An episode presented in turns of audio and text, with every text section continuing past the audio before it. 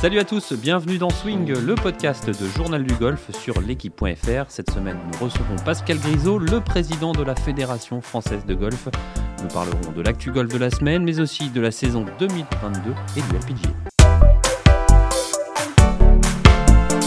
Pour animer avec moi cette émission, Arnaud Thius de Journal du Golf. Salut Arnaud. Salut JP. Comment ça va? Bah, Très bien. Allez, sans plus attendre, je vous propose d'écouter l'entretien que Pascal Grisot nous a accordé, le président de la Fédération française de golf. On l'écoute. Bonjour Pascal. Bonjour. Alors déjà merci euh, beaucoup d'être euh, d'être présent dans ce studio, merci euh, d'être venu. C'est vrai que votre parole est assez assez rare, donc on, en profite. c'est rare chez nous. C'est rare chez nous, donc on, donc on en profite. avant de parler du, du, golf pro, avec notamment cette reprise du Tour européen, un mot quand même sur l'événement de l'année, je pense pour la fédération française de golf, c'est ces championnats du monde qui vont se dérouler en France au Golf National et à Saint-Nom-la-Bretèche. C'est ça? La France avait la possibilité de candidater et c'était euh, juste un petit peu avant la Ryder Cup. Et évidemment, on s'était dit que après la Ryder Cup, le soufflet pouvait risquer de, de redescendre un petit peu et qu'il nous fallait un grand événement pour attirer l'attention et des médias et euh, des golfeurs euh, français. Euh, et, cette compétition est iconique. Hein. on a les meilleurs joueurs du monde, euh, les meilleurs joueurs du monde du moment. Euh, et quand on voit le palmarès, ben, on s'aperçoit que beaucoup de ceux qui performent aujourd'hui au plus haut mondial chez les pros sont passés par ce fameux Eisenhower Trophy ou le Santo Espirito. Ouais, c'est vrai quand on regarde un peu. Eisenhower Trophy chez les garçons et, Santo Espirito chez les filles. Alors quand on regarde un peu, c'est vrai le, palmarès, on se rappelle justement au Golf National en 1994, la victoire des États-Unis avec un certain Tiger Woods dans l'équipe. Tiger Woods dans l'équipe, ça veut dire qu'on va avoir la crème de la crème mm. du golf amateur? Oui, enfin plus récemment, euh, des joueurs comme euh, John Ram aussi, euh, qui est notre numéro un mondial actuellement, et eh bien, lui aussi a fait les championnats du monde pour l'Espagne et, et, a brillé. Donc, et d'ailleurs, je pense que le second était un Français et c'était Victor Pérez. Donc oui, on aura vraiment, et chez les garçons et chez les filles, les meilleurs joueurs du monde du moment. Alors, la France s'est imposée, je crois, j'ai regardé à trois reprises, mmh. deux fois chez les dames en 64 mmh. et 2000, mmh. et une fois chez les, chez les hommes en 2010, avec euh, Alexander Lévy, Romain Vattel et, et, Lopez Lazaro. et Lopez Lazaro. Et le capitaine était alors c'était, en fait, j'étais le capitaine de l'équipe, mais euh, c'était dans la dernière ligne droite, puisque c'était en, 2010 et on était dans la dernière ligne droite de la candidature pour, les, pour la Ryder Cup, et je ne pouvais pas partir parce qu'on avait des journées techniques, et c'était Maïtena qui avait été capitaine. Donc moi, je suis évidemment d'abord très heureux que la France ait gagné. Maïtena est une fantastique capitaine parce que non seulement elle a gagné en étant capitaine chez les hommes, ce qui est assez peu probable dans l'histoire du golf mondial, et puis elle-même l'avait gagné en tant que joueuse. Euh, quand elle avait joué, euh, je pense, en 2000, avec Gladys Nocera, exactement, et Kariniché. Euh, donc c'était merveilleux pour, pour Maïtena, merveilleux pour la fédération et, très beau aussi pour la France. Alors rappelons-le, hein, c'est la, la, DTN adjointe. Il faut le rappeler, ce, ce, format de, compétition où il y a seulement trois joueurs par équipe et joueuses. C'est ça veut dire quoi pour ces amateurs? C'est la chance d'une vie de, de, participer bah, à ces championnats C'est à eux qu'il faut le demander. Moi, j'ai jamais eu la chance de jouer un, tel événement, mais d'abord, de, de, jouer pour son pays, c'est quelque chose d'extraordinaire. Je pense que c'est des, des, sensations euh, qui sont euh, assez incroyables. Et on a beau dire, vous voyez, même euh, les, les meilleurs joueurs du monde le, le disent, quand euh, vous jouez euh, un très grand tournoi, même un tournoi majeur, euh, c'est pas la même pression que quand vous vous retrouvez dans un tournoi par équipe où la responsabilité, c'est pas simplement votre responsabilité à vous, mais c'est également celle de toute une équipe. En Ryder Cup, vous avez 12 joueurs et de, tout, un, pays. C'est 12 joueurs.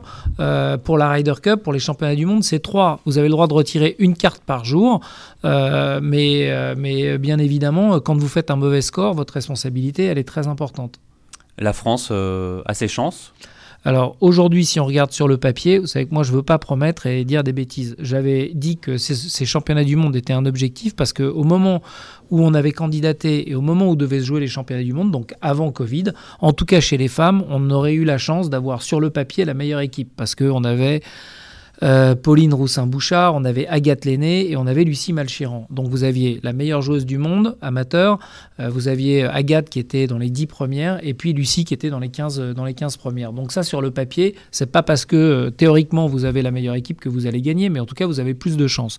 Sur le papier c'était beau en tout cas. Sur le papier c'était très beau. Chez les garçons c'était un peu plus compliqué, mais on pouvait imaginer que des progrès significatifs auraient été réalisé pendant les deux années. C'est pas le cas, donc c'est sincèrement et, objectivement c'est un, un, échec. Et aujourd'hui, quand vous prenez le classement de, des trois meilleurs joueurs français et que vous additionnez tous ces classements pays par pays, la France est régulière, 17e chez les garçons, 17e chez les filles. Donc euh, on peut imaginer qu'il puisse y avoir une magie euh, parce que ça va se jouer au golf national.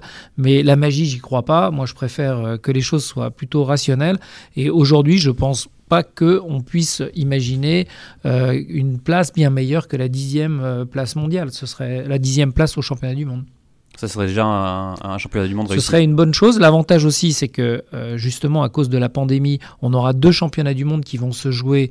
Donc un en 2021 et un autre en pardon en 2022, et un autre en 2023 et que en tout cas chez les filles, on aura certainement la possibilité de faire jouer cette année chez nous des joueuses beaucoup plus jeunes pour les préparer au championnat du monde de 2023. Pardon Une question, non, tout, ça, tout, se passe bien Tout se passe très bien. Alors, il faut, faut dire que nos équipes de France sont bien encadrées. On voit des, il y a des anciens champions comme Benoît Telleria, mmh. Gladys Nocera, mmh. Patricia Meunier-Lebouc. C'est. Mmh. Euh, Patricia Meunier-le-Bouc, c'est terminé. C'est-à-dire que Patricia a accompagné les équipes de France féminine et la filière féminine pendant un, certain nombre d'années.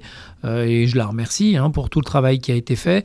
Mais force est de constater que les résultats, même quand on avait des joueuses qui étaient des joueuses de qualité, bah, il y avait un truc qui prenait pas.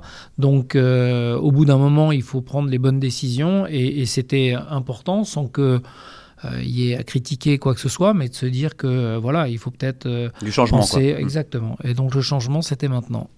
on l'a dit, Benoît Telleria, Gladys Nocera, mm. c'est important d'avoir d'avoir ces noms-là, évidemment dans les. Mais de, toute façon, il faut avoir de vrais, il faut avoir de bons techniciens, ça c'est évident. Et, mais au golf, il n'y a pas que la technique. Au bout d'un moment, il vaut mieux que vous ayez quelqu'un qui vous donne des conseils, qui s'est retrouvé un jour dans la capacité de gagner un tournoi, qu'il l'ait gagné ou qu'il l'ait pas gagné, c'est évidemment beaucoup mieux si vous l'avez mais même si vous ne l'avez pas gagné et que dix ans après, vous êtes capable de partager les raisons pour lesquelles vous ne l'avez pas gagné et que vous êtes capable de mieux former les jeunes en leur disant voilà l'écueil dans lequel moi je suis tombé, eh ben, je pense que ça, c'est des expériences qui sont évidemment extrêmement importantes pour les jeunes athlètes français et français, les athlètes français et françaises.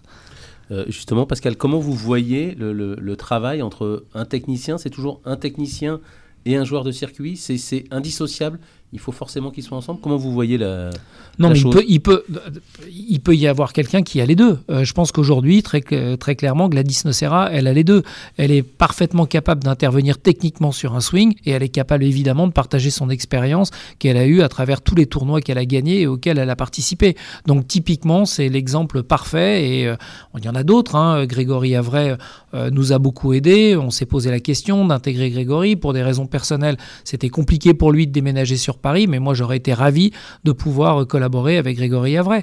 Et Grégory aujourd'hui et peut-être pas celui qui a fait la carrière telle que moi je souhaite les carrières des futurs euh, très grands champions français. Il n'a pas été dans les 20 meilleurs joueurs du monde, mais aujourd'hui, avec le recul et l'expérience qu'il a, il est parfaitement capable d'analyser les raisons pour lesquelles il n'est pas parvenu. Et c'est ça qui m'intéresse moi, c'est que on soit capable de transmettre aux plus jeunes ce qu'il faut faire et les, écueils dans lesquels il faut pas tomber. Alors aujourd'hui, on a plutôt des pros et, alors peut-être moins pour Gladys et pour Patricia, et puis demain euh, avec euh, Céline et Pauline encore moins, mais voilà, on a aujourd'hui en tout cas euh, des exemples euh, de pros qui sont capables d'expliquer les raisons pour lesquelles ils n'ont pas performé avec bienveillance vis-à-vis des joueurs et, je trouve que c'est intéressant d'exploiter ces connaissances.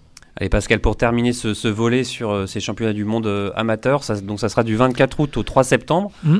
N'importe qui pourra y assister, on oui, ce sera gratuit. On a obtenu pour organiser cet événement des subventions et en contrepartie des subventions que l'État nous a données, on s'est engagé à ce que la billetterie soit gratuite. Alors il faut aussi être raisonnable, un championnat du monde amateur, ça va pas non plus faire venir des foules, en tout cas étrangères, au golf, mais en tout cas pour les jeunes euh, qui peuvent avoir l'occasion de venir voir gratuitement ce spectacle, moi j'incite tous les intervenants dans les écoles de golf à faire en sorte que euh, voilà ils organisent ce déplacement pour voir jouer les meilleurs euh, à Saint-Nom-la-Bretèche et au golf national.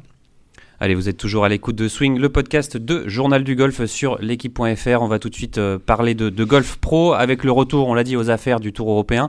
Neuf Français dans, le champ euh, cette semaine euh, à Abu Dhabi avec Victor Pérez, Antoine Rosner, Alexander Lévy, Mathieu Pavon, mais aussi Julien Brun, Frédéric Lacroix. Alors on imagine, Pascal, que pour vous, pour la Fédération française de golf, on porte un œil attentif sur le, sur le Tour européen, forcément.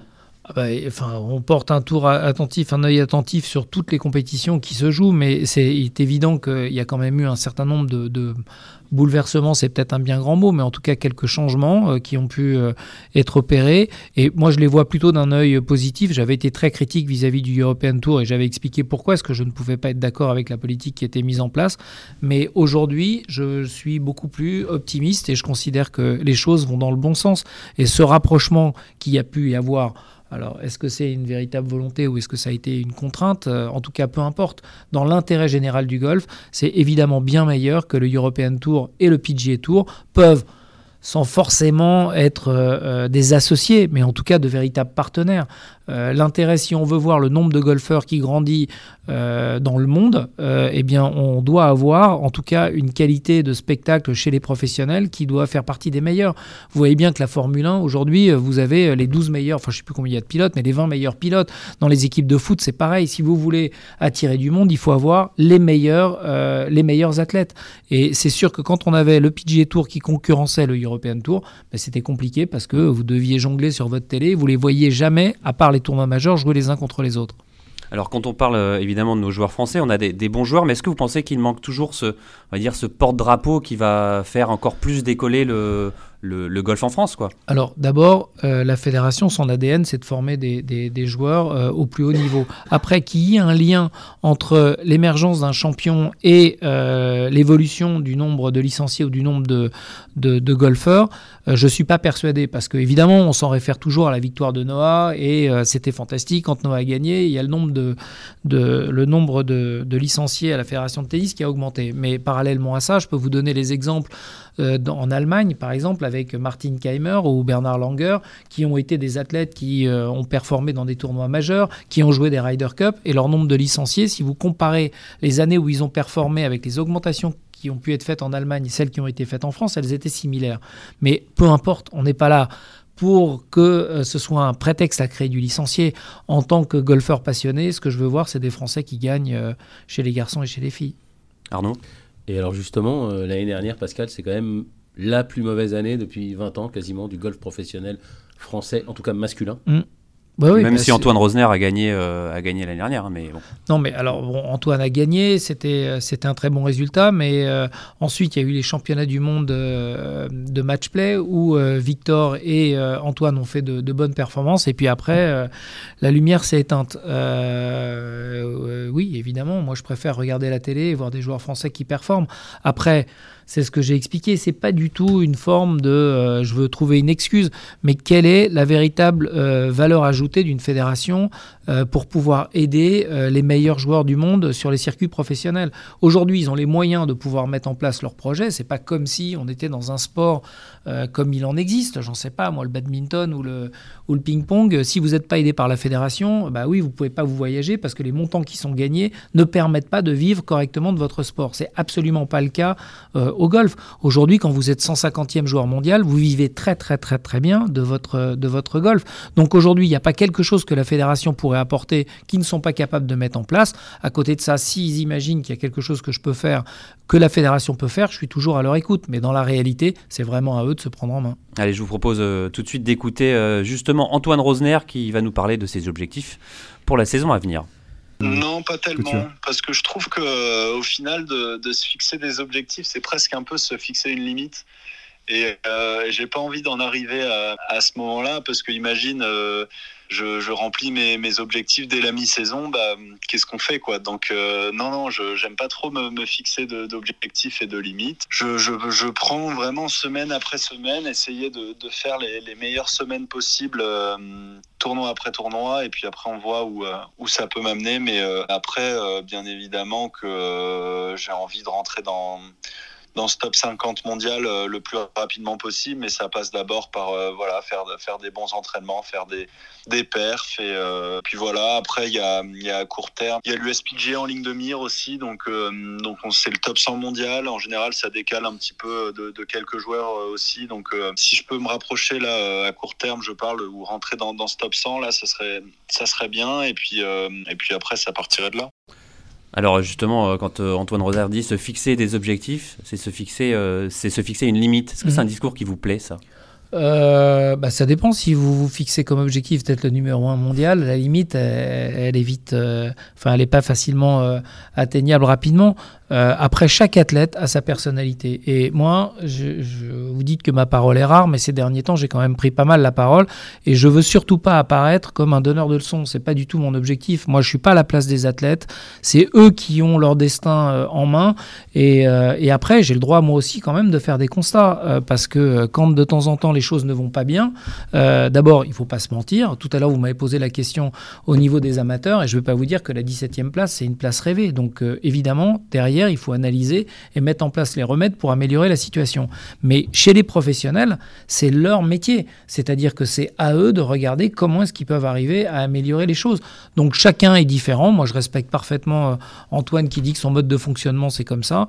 Et puis, en plus, en fonction de la situation qui évolue chaque année, aussi, ces objectifs peuvent évoluer. Donc euh, voilà, c'est, je ne veux pas Après, porter de jugement. C'est vrai qu'on les sent quand même beaucoup plus euh, structurés, ces pros, euh, depuis quelques années. On voit qu'il y a vraiment, pas dire qu'ils se professionnalisent encore plus, mais on sent qu'il y a, ben voilà, que ça, qu'il y a une équipe qui se forme autour d'eux, qui choisissent les, les bons coachs aux beaux endroits. Enfin, c'est dire que c'est nouveau, mais. vous imaginez quand on dit qu'on veut faire partie des 20 meilleurs joueurs du monde, il y a 80 millions de golfeurs, donc je sais pas, 80 millions, comme il y a 60% d'hommes, 65% d'hommes, ça fait, 4, ça fait 42, 45 millions. Et sur 45 millions, moi, je leur demande comme objectif d'être parmi les 20 meilleurs. Donc, le, pourcentage, il est évidemment très compliqué euh, à atteindre. Et c'est pas simple, hein, mais euh, évidemment, par rapport au niveau mondial aujourd'hui, il faut se professionnaliser, il faut savoir correctement s'encadrer. Et c'est un métier comme un autre. Euh, je veux dire, aujourd'hui,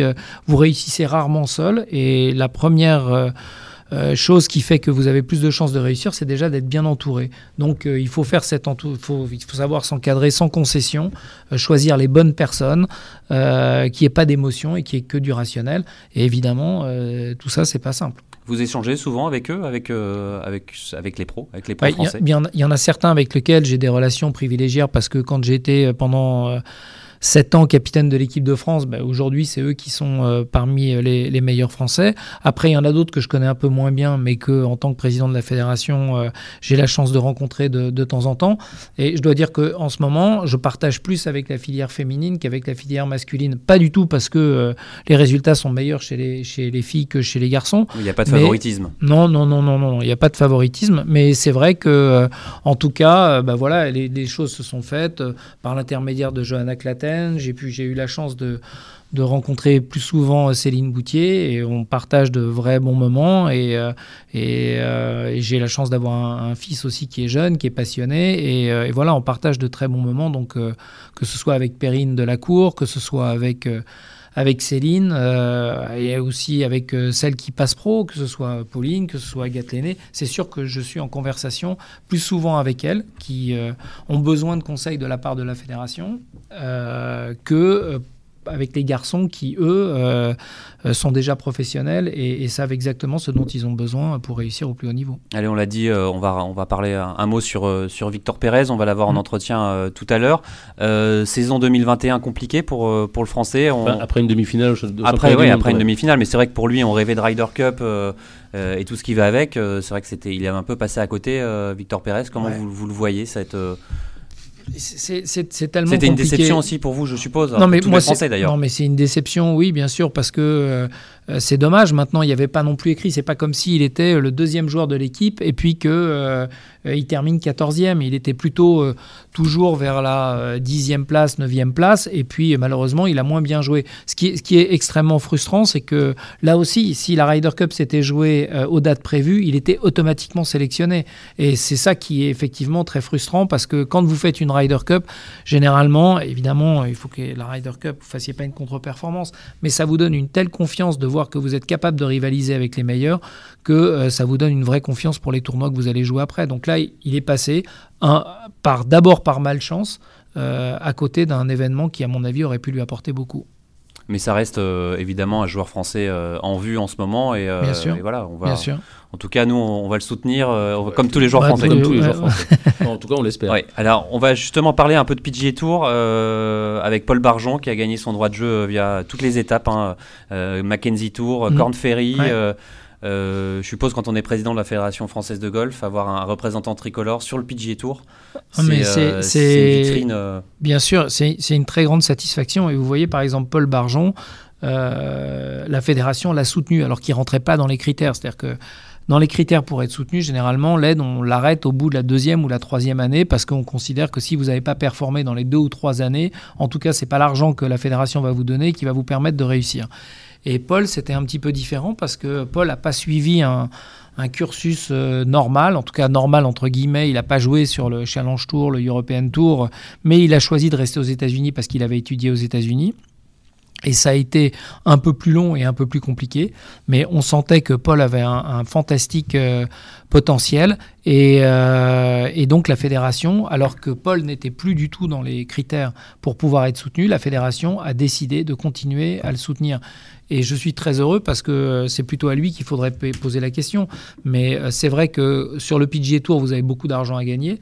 Mais c'est vrai qu'il faut aussi faire partie de ceux qu'on voit toutes les semaines performer au plus haut niveau parce que les sponsors sont plutôt derrière ceux qui réussissent le mieux. Et vous pouvez être un très bon joueur et vous êtes dans le milieu du, du champ.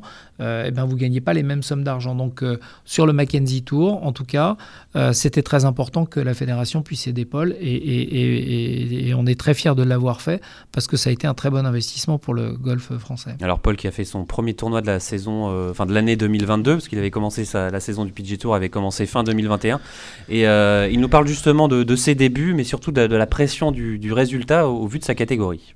Oui, il y, a une pression évidemment, euh, parce que euh, la plupart des gros tournois, on, ne rentre pas dedans. Euh, les majeurs, ça va être un peu compliqué. Enfin, le Masters, non, mais ça, c'est sûr qu'on rentre pas. Mais l'US Open, il va falloir jouer une qualif pendant la saison, donc sur un lundi avant le tournoi, 36 trous, donc c'est pas c'est pas évident. Donc on rentre pas dans les WGC non plus. Donc donc ouais, c'est quelque chose où voilà, les tournois dans lesquels on rentre, il va il faut il faut quand même performer. Mais bon, après, voilà, c'est le golf. Et euh, comme dans tous les sports, euh, si on, se met à bien jouer pendant une petite période de temps, euh, voilà, faut capitaliser sur, sur cette période-là. On a tous des hauts et des bas. Et comme sur tous les tours, j'ai l'impression que quand on est chaud, voilà, il faut, il faut ramasser le, plus de points possible. Et puis, voilà. ramasser le, plus de, points possible pour Paul. vous avez peut-être la chance de pouvoir jouer avec lui lors de Paul va avoir la chance de jouer avec lui. Euh, et, non, mais c'est lors de la TNT à Pebble Beach, c'est ça Exactement. Donc, euh, j'ai la chance de jouer ce tournoi depuis maintenant de quelques années. Tournoi en alliance, c'est ça où Alors, c'est un tournoi en alliance. C'est pas un programme. Hein, ça s'appelle le AT&T Pro-Am, mais en fait, c'est une alliance. Donc, c'est un véritable privilège parce que vous partagez euh, vos parties avec deux pros du PGA Tour sur une épreuve du PGA Tour qui est d'ailleurs extrêmement dotée, même si cette année, elle sera en face de, de l'Open d'Arabie Saoudite. en tout cas, c'est un très beau tournoi. Et c'est vrai que généralement vous avez la possibilité de jouer, de partager votre partie avec un joueur de votre nationalité. Alors moi, j'ai joué pendant des années avec Alex Tcheka, parce qu'il n'y avait pas de Français. Quand il y a eu Victor, j'ai joué avec Victor. Quand il y a eu Alexander Lévy, j'ai joué avec Alexander Lévy. Euh, donc cette année, je ne sais pas si... Dubuisson, hein. Victor Dubuisson. Je ne sais pas si Alex Tcheka aura une, une invitation, parce qu'aujourd'hui, il est senior. Et euh, s'il joue par fidélité et amitié, je jouerai avec lui. Mais si jamais euh, Alex Tcheka n'est pas là, j'ai fait la demande pour pouvoir jouer avec Paul Barjon. Et pour moi, je serais ravi de pouvoir le faire. En tout cas, ça doit être, euh, une, imagine, une, une, expérience incroyable de pouvoir partager une partie comme ça avec des, des joueurs du PGA Tour au plus près. Il faut quand même préciser pour ceux qui nous écoutent ne savent pas, Pascal est un des meilleurs joueurs amateurs français senior, a toujours été un des meilleurs joueurs amateurs. Voilà, pour, pour nous, Jean-Philippe, ce serait beaucoup plus compliqué de trouver à cette place-là. Non, c'est une expérience, l'AT&T, c'est une expérience absolument incroyable. Et, et, quand le matin, vous vous échauffez, et moi, ça m'est arrivé une fois, et ça, je garderai toujours cette image, c'est je me suis entraîné entre Mickelson et Tiger Wood. Donc, euh, comme Mickelson est gaucher, en fait, les deux me regardaient, puisqu'il y en avait un, Mickelson était devant moi, et Tiger Wood était derrière. Donc, je ne peux pas dire qu'ils me regardaient moi, mais On en tout cas... petit à ce moment-là non, mais vous arrêtez de jouer, parce que ne serait-ce que la qualité de leur impact par rapport au vôtre, surtout à Pebble Beach, c'est des lignes donc il y a très très peu d'herbe pour porter la balle. Donc je peux vous assurer que rien qu'au son déjà, vous. Ils sont pas arrêtés pour vous regarder, euh, Alors, je, les ai peut-être fait rire à un moment donné, mais en tout cas, c'est moi qui me suis rapidement arrêté et, et, je les ai regardés taper des balles. Et ça, par contre, ça avait fait rire Mickelson parce que j'avais eu la chance de dîner avec lui la veille. Il me disait, mais non, mais continue à taper. Je dis, non, non, je préfère m'arrêter et j'ai regardé, je les ai regardés taper. Alors c'est peut-être la question qui tue Pascal, mais est-ce que voir un Français remporter un majeur, c'est un rêve euh, inatteignable pour le moment ou c'est un rêve euh, totalement accessible? Vous dire hommes euh, et femmes confondus Hommes et femmes confondus. Exactement. Non, mais chez les femmes, c'est pas du tout impossible. Chez les garçons non plus, mais chez les femmes beaucoup moins. Non, mais quand on voit la trajectoire de Céline, pas simplement de Céline Boutier, et qu'on voit les, les progrès qui ont été faits depuis six mois, et moi c'est ce que je c'est ce que j'adore avec Céline parce que euh, je pense que j'ai, comme beaucoup de spectateurs, moi j'ai souffert quand je l'ai vu jouer l'US Open il y a trois ans. Parce que même quand elle jouait très bien, elle se prenait 40 mètres par corda, elle se prenait 40 mètres par les meilleures joueuses du monde. Et quand vous connaissez bien le golf, vous savez que quand vous prenez 40 mètres au drive, peut-être que sur un parcours, vous allez mettre vos coups de fer 5 plus près que eux, leur wedge. Mais ça, ça tient un parcours, deux parcours, trois parcours, ça tient jamais quatre parcours d'affilée. Donc on se disait qu'elle avait vraiment très très bien optimisé son jeu, mais que ce serait très compliqué. Et elle s'est remise en question. Et, j'ai bien vu la différence parce que euh, j'ai vu que les 40 mètres, elle les avait pris. Elle les a pris parce qu'elle a travaillé. Et là encore, la notion de savoir s'entourer avec les meilleurs, euh, les meilleurs entraîneurs du monde, bah voilà, c'est le cas de Céline qui a fait l'effort d'aller vivre aux États-Unis. Avec Cameron McCormick. Exactement, d'aller vivre à Dallas. Euh, Cameron McCormick qui l'encadre, qui l'a accompagné au jeu euh, de Tokyo. Euh, bon, c'est, je pense qu'il a autre chose aussi à faire. Et s'il le fait, c'est parce qu'il il pense que Céline a ses, ses, capacités pour arriver à performer. Et quand on voit ce qu'elle a fait sur les six derniers mois, on peut se dire, en tout cas, il y a plus de chances quand vous êtes 29e joueur mondial de gagner un tournoi majeur que quand, comme Jean Van de Velde ou Thomas Levet, qui avait terminé mmh. deuxième. Ou Grégory, Grégory, Avray. mais ils étaient 150e joueur mondial à l'époque. Donc euh, ils sont passés très très près de l'exploit, mais pour arriver à le répéter, euh, bah, il vaut mieux plutôt être parmi les, 20 ou 30 meilleurs joueurs du monde. D'ailleurs, Céline Boutier qui, avait remporté, qui a remporté cette année le Lacoste Ladies Open de France, mmh. et vous l'aviez eu tout de suite au, bout du fil, euh, vraiment après sa victoire bah, C'était bah, super sympa à elle. Moi, j'avais la chance, je ne pouvais pas faire la remise des prix, je ne sais plus pourquoi est-ce que je ne pouvais pas être là, mais euh, j'avais une représentante de la fédération qui était Muriel Foulquier, et j'étais en ligne avec elle parce que je voulais savoir vraiment le résultat. Et puis, et puis voilà, elle me l'a passé, et c'était un un peu, du, un peu du hasard, quoi.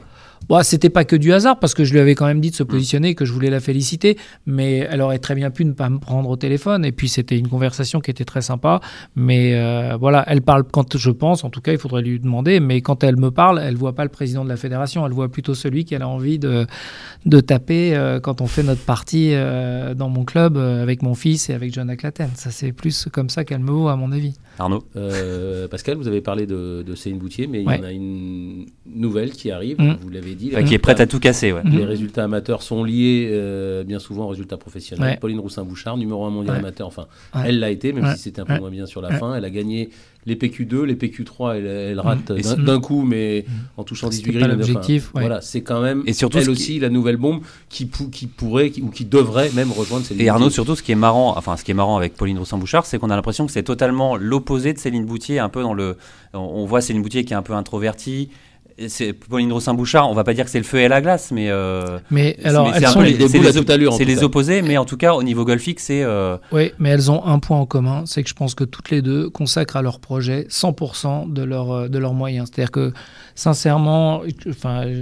Moi, j'apprécie beaucoup Alain Alberti, qui est un entraîneur qui a d'abord formé de très bons joueurs amateurs puis professionnels et qui maintenant euh, aide, aide Pauline. Et euh, quand euh, Pauline poste sur les réseaux sociaux des entraînements de gymnastique qu'elle fait, bah, je me dis que ça ressemble plus à ce que fait Victor Hovland que à d'autres joueurs qui performent moins. Donc Pauline, elle, est passionnée, elle sait exactement où elle veut aller et elle se donne les moyens d'y arriver. Donc elle a des, des, capacités techniques et des capacités physiques qui sont incroyables, mais c'est pas venu comme ça par le fruit du hasard. Elle a un talent mais ce talent, il est très travaillé et elle se donne les moyens pour réussir.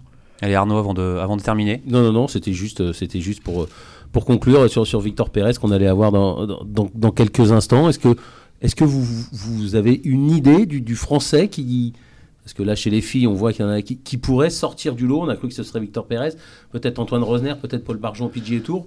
Aller un petit, un petit pari avant de nous, nous, quitter sur le joueur français qui va nous, qui va nous enthousiasmer en 2022. Vous pouvez en donner Non, mais, non, non, mais, mais euh, quand, je vais sur des tournois pro et que je vois ces joueurs et que je revois leur frappe euh, de balles, je, je me dis qu'ils sont vraiment pas loin.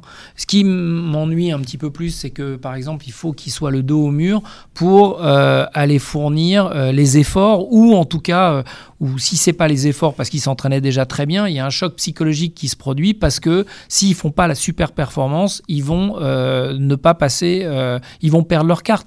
Mais moi, j'ai eu la chance de de suivre euh, euh, comment, Pavon, son prénom, euh, Mathieu, Pavon. parce qu'on a joué tous les deux le, la Denil Cup, et donc moi j'avais pas passé le cut, et lui évidemment il l'avait passé, mais moi c'était en tant qu'amateur. Et donc j'ai suivi, je l'ai suivi sur la dernière partie, et il était dans les deux dernières parties, et j'ai suivi son dernier parcours pendant 18 trous, il a une frappe de balle exceptionnelle. Donc aujourd'hui, quand on voit, quand je voyais Céline Boutier qui prenait 40 mètres, je me disais ça va être compliqué. Mais quand je vois Pavon avec la façon dont il tape la balle, je me dis, mais il a tout pour pouvoir réussir. Et la même chose pour Victor, et la même chose certainement pour Alexander Lévy, et la même chose aussi pour Romain Langasque. Après, il manque ce petit déclic, et ce petit déclic, c'est à eux de savoir pourquoi, et c'est certainement pas à moi de leur donner euh, les leçons. Maintenant, ce qui est certain, c'est que pour performer au plus haut niveau, il faut fournir une masse de travail euh, que très peu sont capables de fournir, puisque quand vous faites partie des 20 meilleurs joueurs du monde, bah, ça veut dire que 20, millions, 20, 20, 20 meilleurs joueurs du monde sur 45 millions de joueurs, euh, bah voilà, le pourcentage pour y arriver, il est très faible. Allez, merci beaucoup euh, Pascal Grisot euh, de nous avoir accompagnés pendant un peu, de, un peu de temps. Et comme promis, voici l'entretien de Victor Pérez réalisé par Martin Coulon. Salut Victor et merci encore de nous, de nous donner un peu de temps en amont de, cette saison 2022. Déjà, la première saison, la première question pardon qu'on a envie de, de, te poser, c'est qu'on t'a pas vu depuis le, le, DP World Championship de l'année dernière. Comment est-ce que tu as occupé ton temps pendant toutes ces semaines? Bah, Voilà, une off-season qui était assez sympa parce qu'on a eu on a eu un peu un peu plus de, temps. J'ai eu l'impression, du moins la sensation d'avoir un petit peu plus de temps. Euh, et voilà, je suis après le, le DP World, je suis reparti aux États-Unis euh, assez rapidement faire un peu le bilan d'année euh, avec mon staff. Après, je suis rentré en Écosse un petit peu. J'ai passé euh, pratiquement un mois en Espagne où j'ai réussi à m'entraîner dans le sud de l'Espagne et, euh, et passer voilà, juste quelques jours en Écosse avant de, de repartir pour Dubaï. J'ai cru, euh, je me suis laissé entendre dire qu'il y avait eu aussi malheureusement une petite case euh, Covid au milieu de tout ça. Euh, ça t'a pas trop trop affecté? C'était pas trop trop embêtant pour toi? Bah, Enfin oui et non. Euh, c'est vrai que c'est jamais c'est jamais forcément voilà agréable, mais ça a été plus pour moi ça a été deux trois jours un petit peu de de, sensation un peu malade. J'avais quelques palpitations au niveau de au niveau respiratoire, rien de rien de très grave, mais juste euh, voilà quand on teste positif euh, en Espagne, euh, on a dû passer, j'ai dû passer dix jours, dix jours à l'intérieur, donc c'est vrai que c'était un petit peu dommage en arrivant après deux jours d'entraînement et, avoir envie d'être dehors, de, de, de qu'il m'arrive ça, mais en même temps, voilà, s'il y a bien un, moment de la saison entre guillemets où il fallait l'avoir, c'était un petit peu là parce que ça me, sans envie de retester pendant quelques mois.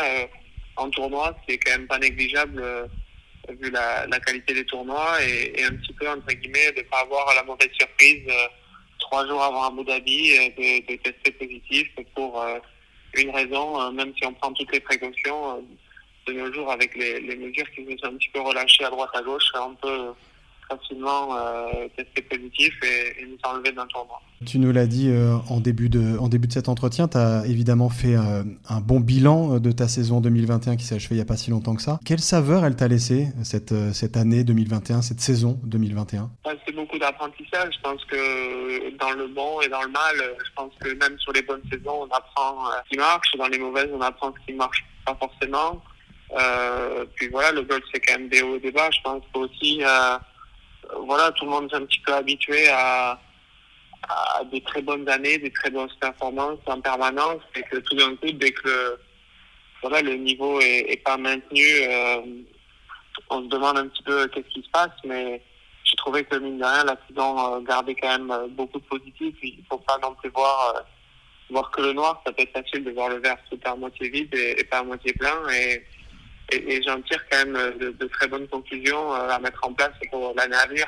Qu'est-ce que tu as, qu'est-ce que tu as appris justement de cette, on va dire, de cette première, cette première séquence de ta carrière où bah, tu progresses pas au sens en termes de niveau supérieur, parce que c'était, c'était jusque-là une, une, progression quasi, quasi constante depuis, depuis ton passage pro, si je dis pas de bêtises ou du moins depuis les 3-4 dernières saisons en tout cas. Euh, là, c'était, on va dire, la première année où, euh, bah voilà, c'était un, espèce, comme tu dis, une espèce de creux dans, dans, la, dans la carrière. qu'est-ce que tu en as appris principalement? Bah, Juste que ça fait partie du jeu, entre guillemets, que, que voilà, j'ai, fait, comme, comme tu viens de dire, une très grosse progression depuis mon, début aux pré-qualifications du Half Tour euh, jusqu'à top 30 mondial. Donc, c'est vrai que la ligne a été assez droite et un petit peu sans sans trop d'obstacles, avec euh, certes un petit peu, euh, voilà, peut-être une première année de challenge où j'aurais pu avoir ma carte. Euh, c'est peut-être le, seul bémol qu'il aurait pu avoir, mais la, copie était presque nickel. Et je pense aussi que, c'est ce qui fait la beauté de ce sport, c'est que c'est justement pas linéaire et qu'on ne sait pas justement ce qui va se passer avec le temps. Et arriver à, à, encaisser les, les pseudo-contre-performances, ça aussi crée du, du caractère, ça, ça rend la peau un petit peu plus épaisse, comme on dit euh, ici en, Angleterre et, aux États-Unis, de, voilà, de, juste arriver à créer justement un peu plus de, caractère et, de, continuer vers l'avant. Il y a aussi un, épisode dans ton, année 2021 qui a dû, a dû peut-être euh, justement t'endurcir encore un peu. C'est la séparation avec euh, JP euh, Fitzgerald, ton, ton caddie, qui avait une, belle influence sur toi, une influence positive en tout cas, et, qui t'apprenait beaucoup du, très haut niveau. On en a discuté plein de fois ensemble. Qu'est-ce qui s'est passé? Pourquoi, euh, cette collaboration s'est arrêtée comme ça?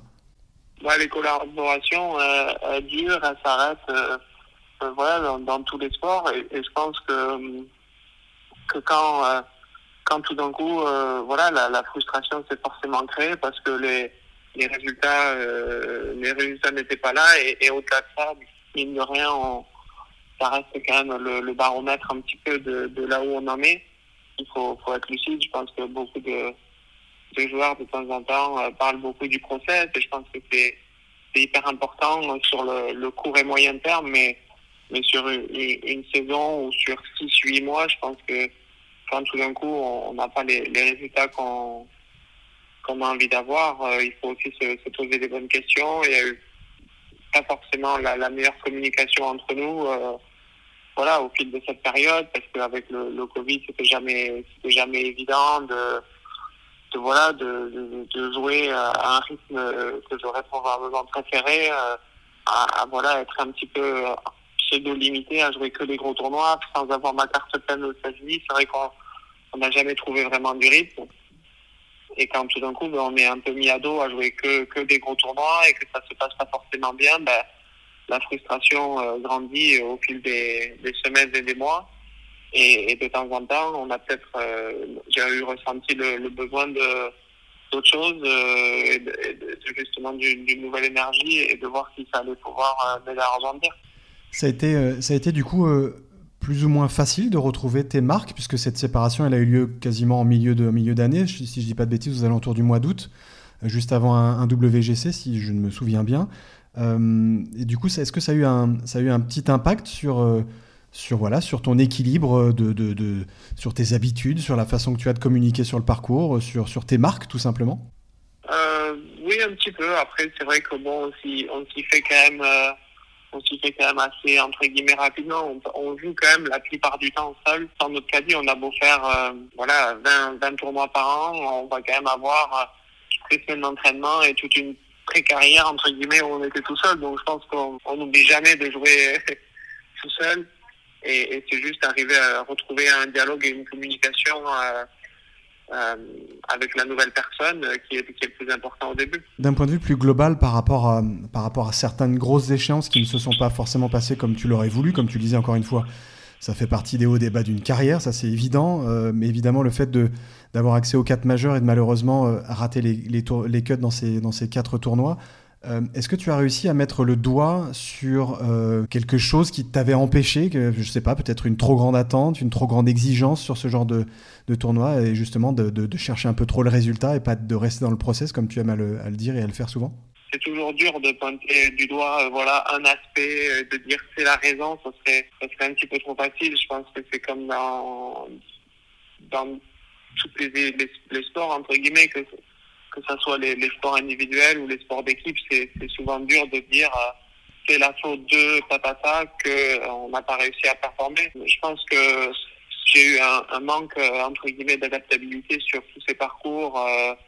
Euh, que ça soit une adaptabilité mentale ou technique ou tactique, euh, qui, qui, font que je me suis peut-être euh, limité un petit peu à, à jouer dans un voilà dans un cadre qui était peut-être un petit peu trop étroit et, qui ont fait que si si j'avais pas voilà mes, mes outils entre guillemets pour, performer cette semaine-là, ben j'allais avoir du mal et, je pense que je me suis rendu la, vie un petit peu plus difficile qu'elle qu'elle n'a besoin de l'être. Après voilà, j'ai quand même, j'ai malheureusement euh, raté deux quatre, je crois, d'un point, un deux points et un trois points.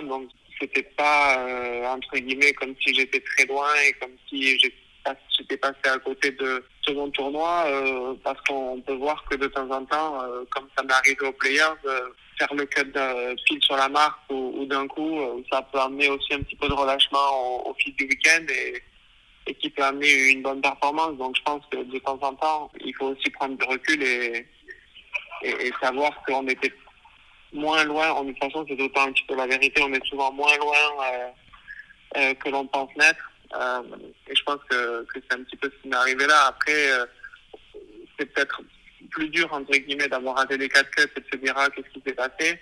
Mais je pense aussi que grâce à ça, ça me permet aussi de tirer plus d'apprentissage plutôt que peut-être d'en avoir passé deux ric mais d'avoir quand même fini au fond du paquet et deux passés. On peut presque se dire que bah, c'était pas si mal et donc on va pas forcément changer, on va pas forcément se remettre en question alors qu'au moins, euh, quand, quand l'addition est peut-être un peu plus salée, bah, c'est, plus facile de, de, regarder avec un œil euh, un peu plus critique euh, plutôt que peut-être se mentir un petit peu en train de se dire que, peut-être ça va alors que pas forcément. Du coup, est-ce qu'en en 2022, on va voir un Victor Pérez je mets des grands guillemets et c'est pas du tout péjoratif, moins, moins robotique, un peu plus joueur, un peu plus entre guillemets et encore une fois de façon très, très positive, vivant sur le parcours? Euh, Non, probablement pas. mais mais je pense juste que, que c'est arrivé à, entre guillemets, vu que tu as utilisé le, le mot euh, robotiser, je pense que c'est robotiser les, les bons outils et, les bons éléments chaque semaine, plutôt que d'essayer de robotiser les mêmes outils toutes les semaines. Ça va être ma, ma façon la plus simple de te le décrire. Est-ce que euh, la Ryder Cup qui t'est... Bon, l'expression passer sous le nez, c'est pas vraiment, euh, pas vraiment très juste, mais malheureusement la Ryder Cup que, tu n'as pas pu disputer pour plein de raisons, euh, des raisons de niveau, des raisons de qualif qui s'est étendue euh, au fur et à mesure de, cette saison de Covid un peu étrange. Euh, le fait de ne pas avoir pu être dans cette équipe qui te, tendait les bras un année, une année plus tôt, ça a été compliqué à digérer ou pas tant que ça? Oui, oui et non. Je pense que bah, forcément, on a c'est un, des plus gros événements mondiaux. On a forcément envie de participer, surtout quand on a passé autant de temps dans les points autant de temps dans les, les places qualificatives. Après, euh, est-ce que euh, voilà, et ça c'est quelque chose que j'ai répété toute l'année, est-ce que jouer une Ryder Cup euh, pour aller prendre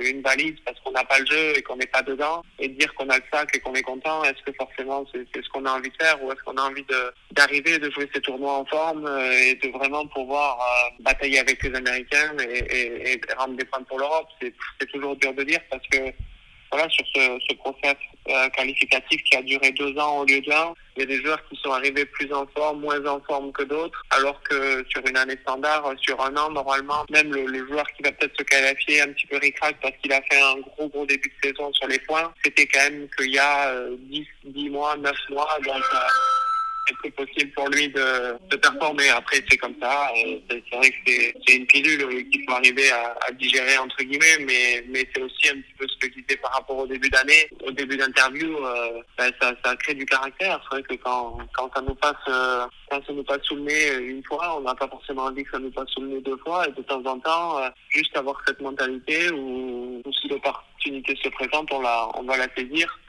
euh, ça a aussi son plus. Donc euh, je pense que ouais, c'est forcément une déception. Ça serait aussi être euh, être un peu surhomme et penser qu'on est un peu au-dessus de tout si on disait non, ça m'a pas affecté, non, c'est pas quelque chose sur lequel je suis déçu. Je pense que forcément je suis déçu. Après ça fait partie du jeu et c'est le, sport et c'est le golf. Et quand l'opportunité se représentera, je, je saurai faire en, fonction pour la saisir et, me qualifier et, performer.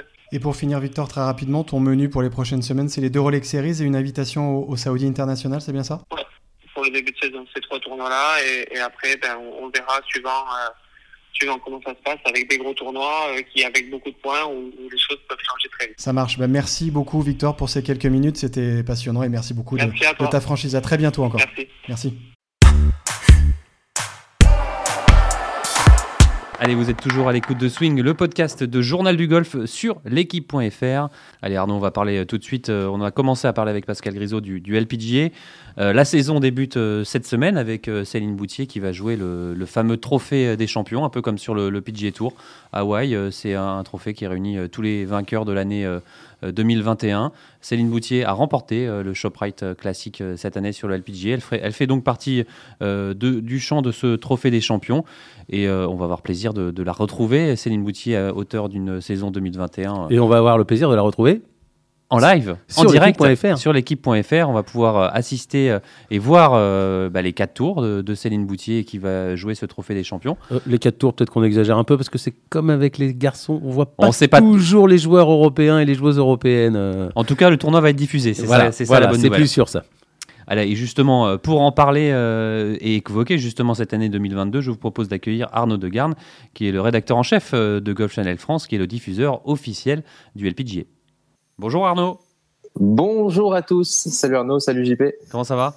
Très bien, très bien. Et vous? Alors, bah, oui, nous, nous, on va très bien. On est, on est ravis justement de, de pouvoir diffuser du, du LPGA sur, sur l'équipe et de pouvoir enfin voir Céline Boutier. Euh, merci beaucoup euh, de nous accorder ce droit, d'ailleurs, euh, Arnaud. c'est important, évidemment, de mettre en avant le, golf féminin et le LPGA, surtout avec Céline Boutier et Pauline Roussin-Bouchard cette année.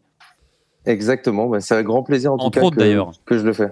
Entre autres, entre autres. Alors, je fais bien de le préciser. Alors justement, Arnaud, vous êtes rédacteur en chef de, Golf Channel France, le diffuseur officiel du, du LPGA. Euh, comment elle s'organise cette, cette, saison du LPGA Qu'est-ce que ça va être quoi les moments forts cette année? Évidemment les majeurs. Euh, évidemment les majeurs. Euh, après, c'est une saison qui va être assez riche. déjà rien qu'en en, en, millions de dollars, c'est bête ce que je vais dire, mais le prize money a largement augmenté avec euh, presque 86 millions de dollars euh, pour 2022. Mais surtout, c'est 34 euh, tournois officiels avec bah, des nouvelles dates un peu inédites, des nouveaux parcours, évidemment cinq françaises qui, qui seront là pour pour représenter la France. Donc ça, ça va être fantastique. Et, et le premier gros rendez-vous, je dirais quand même, c'est le Chevron Championship si on parle des majeurs, parce qu'il a été un peu repensé, ne serait-ce qu'au niveau des médias et des retransmissions. Ça, c'est quand ça? Et donc ça, ça promet beaucoup de spectacles. C'est euh, entre le 31 mars et le 3 avril. Et ça, c'est vraiment le rendez-vous euh, que les joueuses en général adorent, parce que c'est assez mythique, euh, ça fait longtemps que ça existe. C'était anciennement le, le Craft Nabisco Championship. Avec ce fameux saut dans l'obstacle 18 pour la, voilà, la lauréate. Exactement, le fameux saut dans le Poppy Spawn. Euh, Kraft qui avait remporté Patricia Meunier-Lebouc en 2003, il me semble bien, Jean-Philippe. Exactement, face à Nika Sorenstam. C'était, fantastique. Évidemment, les, autres majeurs à venir, euh, dont Evian, c'est, évidemment important. Mais le Chevron Championship, ça lance quand même euh, particulièrement euh, la saison assez fortement. Et à chaque fois, il y a des scénarios improbables. Donc c'est vraiment un gros rendez-vous à suivre. Et j'espère qu'on pourra le suivre en collaboration avec vous d'ailleurs. Avec, avec, plaisir. Nous, nous, nous, nous, nos, antennes vous, sont ouvertes. Arnaud, sur les 34 tournois, euh, combien seront euh, diffusés sur, euh, sur l'antenne de Golf Channel et comment on peut s'abonner à, à Golf Channel? Bah, c'est simple, en fait, il y a que trois tournois qu'on n'a plus. C'est le British, l'US et, et Evian qu'on n'a jamais eu d'ailleurs. Et tout le reste, ce sera sur notre antenne, donc 31 tournois. pour s'abonner à Golf Channel, alors là, il y a plein de méthodes. Déjà, toutes les box traditionnelles. Euh, sur Amazon aussi, ça fonctionne. Et, euh, et, sur Internet aussi, sur notre site golfchannel.fr, ça marche. Ouais, donc on suppose que cette année, avec euh, cinq joueuses françaises, euh, ça, va être, ça va être top de pouvoir, de pouvoir suivre ça. et tous ces tournois, on, le rappelle, donc il y aura Pauline Roussin-Bouchard, il y aura Céline Boutier, il y aura Agathe Lenné. Mhm. Et là, je. il y aura Perrine Delacour. Perrine Delacour. Et... On l'a dit, c'est Herbin Oui. Ah non, non, on n'a pas dit Céline, bah, voilà, Céline Herbin. Et voilà, Céline Herbin. Céline Herbin qui, euh, qui s'accroche et qui a connu encore une saison euh, avec des up and down cette année, mais, euh, mais c'est une super joueuse, elle a un mental d'acier, elle est indomptable, donc j'espère que j'espère qu'elle brillera comme les autres en 2022. Arnaud, Céline Boutier, ce, ce week-end, tournoi des, champions, elle s'est imposée l'année dernière. Vous la, vous, vous la voyez aller, aller où cette année? Vous voyez bah, aux États-Unis déjà. Vous espérez quoi pour pour elle et ah. comment vous la jugez par rapport Elle est rentrée dans le top 30 mondial. Comment vous la jugez par rapport aux, meilleures joueuses du monde? Euh, moi, je trouve qu'elle a un super état d'esprit et une très belle approche de, du golf en général. Euh, bon, c'est une grosse bosseuse. Je pense qu'elle est même du genre à stresser quand euh, elle rate une demi-heure d'entraînement. En, tout cas, c'est le sentiment que j'en ai, et puis de ce que j'en lis et de ce que j'en écoute. C'est ce qu'elle nous avait dit effectivement à ce micro quand elle était venue en, en décembre avec, avec Johanna Claten. Ah bah voilà. Et, donc ça m'étonne pas du tout. Euh, donc forcément ça finit par payer. D'ailleurs, elle est 28e mondiale maintenant, mais mais c'est surtout euh, ayant déjà connu l'ivresse de la victoire euh, à plusieurs reprises sur le LPGA, je pense qu'elle sait ce que c'est, elle sait comment l'appréhender, elle travaille pour ça, donc elle s'imagine bien gagner une nouvelle fois. Et nous aussi, on la voit très bien gagner en 2022. Et je pense que secrètement, elle pense au majeur. Après, elle sait qu'elle devra se frotter à, des, grosses pointures quand même. Euh, donc, faudra euh, peut-être bosser deux fois plus ou être totalement relâché euh, durant une semaine de majeur pour pour survoler un peu la semaine et le niveau de jeu quoi des autres. Et surtout qu'elle a gagné cette distance qui lui faisait défaut un peu les autres années quoi, les autres saisons. Exactement. Et ça, c'est et ça, c'est un petit plus. Après, clairement, il y a la stratégie aussi. Euh, il y a le fait de bien connaître les parcours, parce que malgré tout, les joueuses euh, rejouent les parcours, euh, les mêmes parcours euh, d'une saison à l'autre. Souvent, c'est le cas. Donc, elles les appréhendent mieux, elles ont une stratégie en place, même si les conditions météo changent un peu. Elles sont plus à l'aise, donc forcément, elles tentent plus de choses. Donc, moi, je m'attends à beaucoup de choses. Oui, surtout qu'on parlait des majeurs, mais c'est vrai que Céline Boutier, par exemple, au, premier tour, au premier majeur de la saison, qui se joue, je crois, à Rancho Mirage, Mirage qui est un parcours plutôt, plutôt long. c'est vrai qu'elle avait un peu de mal les, les autres années, Céline Boutier. là, elle va pouvoir peut-être euh, faire quelque chose. Exactement, exactement. Et ça, c'est c'est un peu la clé. C'est vrai que quand on commente un peu chaque semaine, on se rend bien compte que c'est des parcours taillés à l'américaine, donc assez long, assez large. Malgré tout, euh, il y a des trous un peu piégeux et euh, et, et, je pense que la petite expérience européenne aussi peut faire la différence euh, sur un majeur ou, ou, sur une semaine de tournoi euh, classique. Arnaud? Euh, euh On a un peu évoqué les, les, les, autres Françaises, en tout cas rapidement pour, pour Céline Herbin, et là on vient de parler de Céline Boutier, mais il y a la nouvelle pépite du golf tricolore qui arrive, qui déboule. PRB. Pauline Roussin-Bouchard qui, qui, qui, déboule avec sa, sa fraîcheur, sa, sa, joie de jouer et, et, et, son, et son talent, et elle aussi sa force de, de travail, Arnaud. Exactement, force de travail et un mental d'acier. Et je pense qu'elle est vraiment pas là pour faire de la figuration et je la vois bien frapper fort très vite. En tout cas, c'est l'objectif. Je pense qu'elle se fixe. Euh, après, euh, est-ce que ce sera réalisable euh, dans les faits? Ça semble quand même assez atteignable. Moi, en tout cas, Pauline, je la sens hyper à l'aise, envie de faire plein de choses bah, à l'image des sports de combat qu'elle pratique. Donc c'est euh, donc euh, on y va quoi, on rentre dedans et euh, je pense qu'elle peut faire un peu trembler quand même le haut du classement mondial sur le tour américain. Est-ce qu'Arnaud vous entendez déjà la foule américaine scander les PRB, PRB. Mais je trouve que ça sonne hyper bien.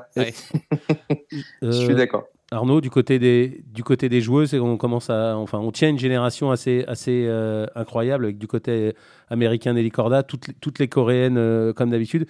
Il y a une densité assez incroyable euh, sur le golf féminin mondial actuellement, Arnaud. C'est assez impressionnant et, bon, évidemment, chaque fois qu'on parlait du LPGA Tour il y a encore 10 ans, tout le monde disait OK, il y a que des Sud-Coréennes. moi, je trouve que depuis 4-5 ans, bon, les Américaines sont toujours là, mais ça s'européanise de plus en plus et surtout, euh, bah, elles, frappent de plus en plus fort, elles sont plus athlétiques qu'avant. Euh, et puis c'est incroyable comme euh, comme il y a un niveau de jeu qui, qui progresse chaque semaine. Il y a du spectacle tout le temps. Euh, donc oui, il y, a, une vraie densité physique. Euh, le mental joue pas mal maintenant, de plus en plus. On voit des gros staffs qui entourent toutes les joueuses. Euh, donc ouais, ouais, je, je, trouve que c'est vrai qu'on peut, citer, on peut citer des joueuses comme Charlie Hull ou encore euh, ou même euh, Emily Christine Pedersen qui sont déjà des, des, piliers aussi de cette équipe de Solheim Cup et c'est pas étonnant de les retrouver à, ce niveau-là sur le sur le LPGA. Ouais, exactement. Surtout qu'Emily Pedersen, pareil, elle a eu une, une, période qui était un peu compliquée, elle a surbondir et, et revenir très très fort. Donc donc euh, Charlie c'est un bon exemple. Euh, son, son, petit ami d'ailleurs qui fait l'UFC, je pense, euh, doit lui inspirer de temps en temps certaines choses parce que c'est une grosse bagarreuse.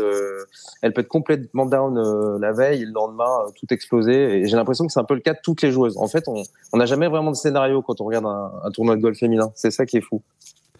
Arnaud, en tout cas, on est, on est ravis de cet accord que l'on passe entre Journal du Golf, l'équipe.fr et, et, Golf Channel. Alors, nous, on ne sait pas encore combien de tournois seront diffusés sur l'équipe.fr, mais, vous, viendrez souvent à ce micro, vous et les, les différents consultants.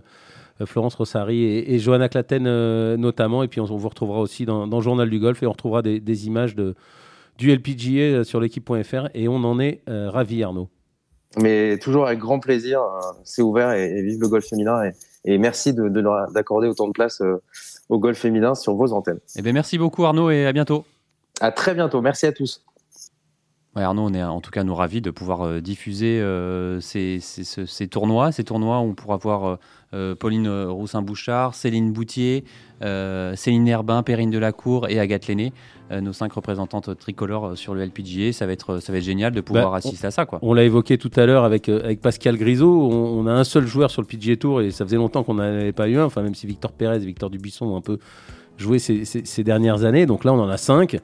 Euh, on en a une qui est dans le top 30 mondial, on en a une, on, se doute qu'elle va arriver euh, débouler euh, et probablement se mêler à, la lutte pour la victoire assez régulièrement. Et puis c'est vrai qu'Arnaud, avec toute l'amitié qu'on a pour Arnaud de Garde, c'est vrai que c'était assez compliqué de pouvoir trouver la chaîne et pour trouver, pouvoir s'abonner.